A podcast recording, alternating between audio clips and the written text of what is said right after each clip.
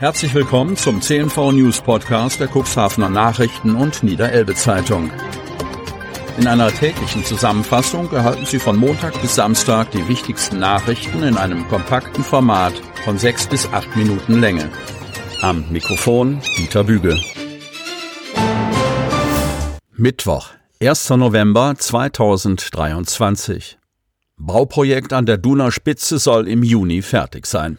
Cuxhaven. Auf der Großbaustelle an der Duner Spitze schreiten die Arbeiten offenbar wie vorgesehen voran. Als einer von zwei auf dem Gelände tätigen Investoren teilte die Hamburger Cureus GmbH aktuell mit, an einem bisher kommunizierten Fertigstellungstermin festhalten zu wollen.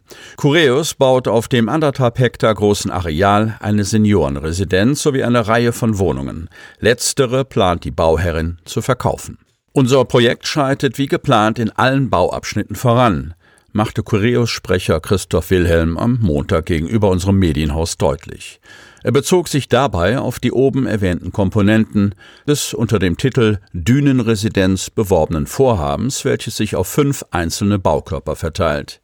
Die Rohbauten dieser fünf Gebäude seien fertiggestellt, sagte Wilhelm, nach dessen Worten an der Duner Spitze bereits der Innenausbau angelaufen ist, zunächst mit Installations- und Estricharbeiten. Am weitesten seien die Bauarbeiten im Gebäude der künftigen Seniorenresidenz fortgeschritten, berichtete der Kurios-Sprecher und erinnerte an das bereits im März diesen Jahres gefeierte Richtfest. Stand heute ist hier die Elektrik verlegt, die Innenwände sind verputzt und die Sanitäreinrichtung verfließt. Als nächstes folgen die Bodenbeläge, Malerarbeiten und die Innenausstattung.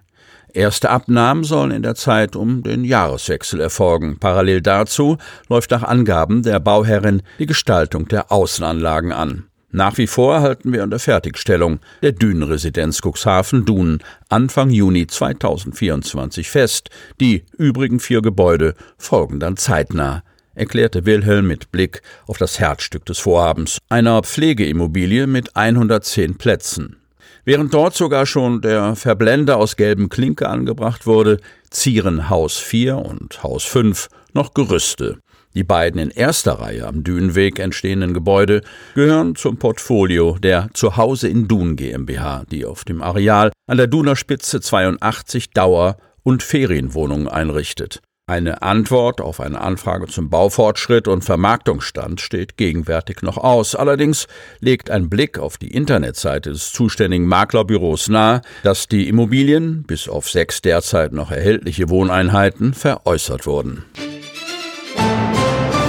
Das Kuxland und die Superreichen. Kreis Cuxhaven. Das Manager-Magazin hat eine Liste der 500 reichsten Deutschen veröffentlicht. In der Liste tauchen auch einige Menschen auf, die einen engen Bezug zum Landkreis Cuxhaven haben. 400 Millionen Euro ist die Grenze. Wer die überschreitet, ist im Club der Superreichen dabei. Einmal im Jahr präsentiert das Manager-Magazin in einem Sonderheft eine Liste der 500 reichsten Deutschen. Das Hamburger Wirtschaftsmagazin schätzt deren Vermögen anhand von öffentlichen Daten sowie durch eigenständige Prüfung von Archiven und Registern. Dabei wird sowohl das Kapital der Unternehmen berücksichtigt als auch das Privatvermögen der Personen. In der Hitparade der Superreichen tauchen auch einige Unternehmerfamilien auf, die einen engen Bezug zum Kuxland haben. Zuerst ist hier sicherlich die Familie Vielmann zu nennen, die im Reichenranking den 84. Platz einnimmt. Das Manager-Magazin schätzt das Vermögen des Brillenimperiums auf 2,9 Milliarden Euro. 2022 2,4 Milliarden Euro.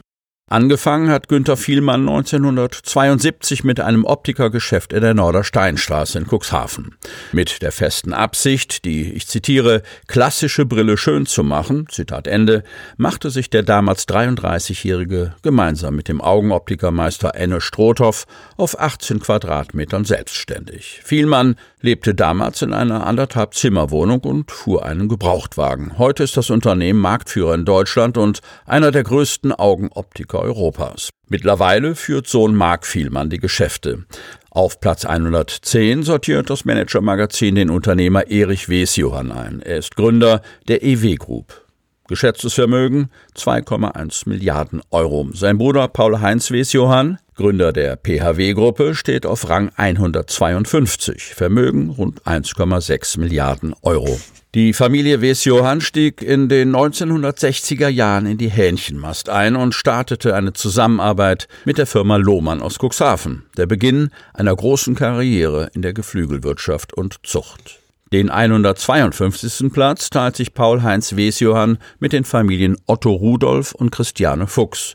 Die Otto Fuchs Gruppe mit Sitz in Meinerzhagen ist als Metallverarbeiter für die Automobilindustrie, Luft- und Raumfahrttechnik, Bauwirtschaft und den Maschinen- und Anlagenbau tätig. Den Unternehmer Otto Rudolf Fuchs, der 2015 starb, kennt man im Kreis Cuxhaven vor allem als Pferdezüchter. Im Pferdeland Hadeln fühlte sich der Unternehmer wohl.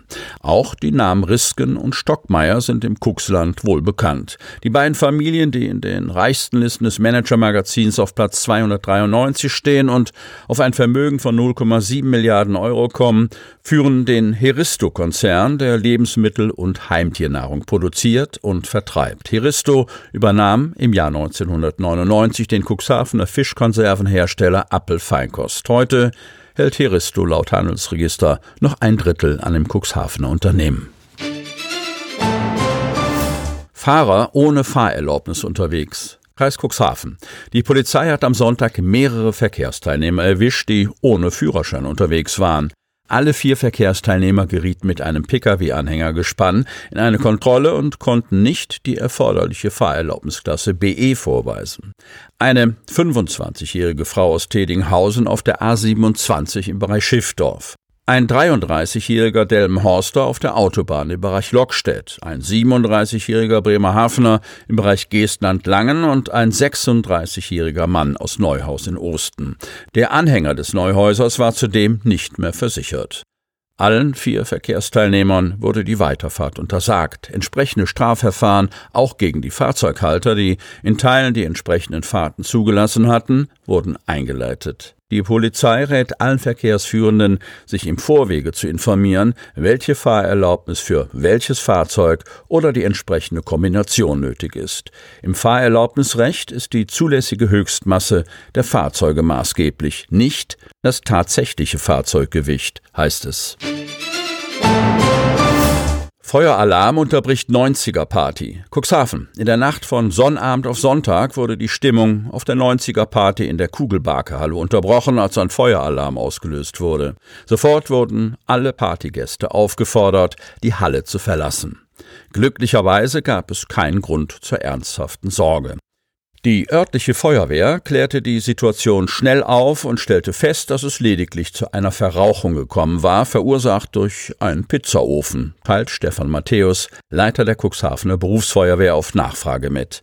Nachdem die Gefahr ausgeschlossen war, konnten die Feiernden wieder zurückkehren und die Party fortsetzen.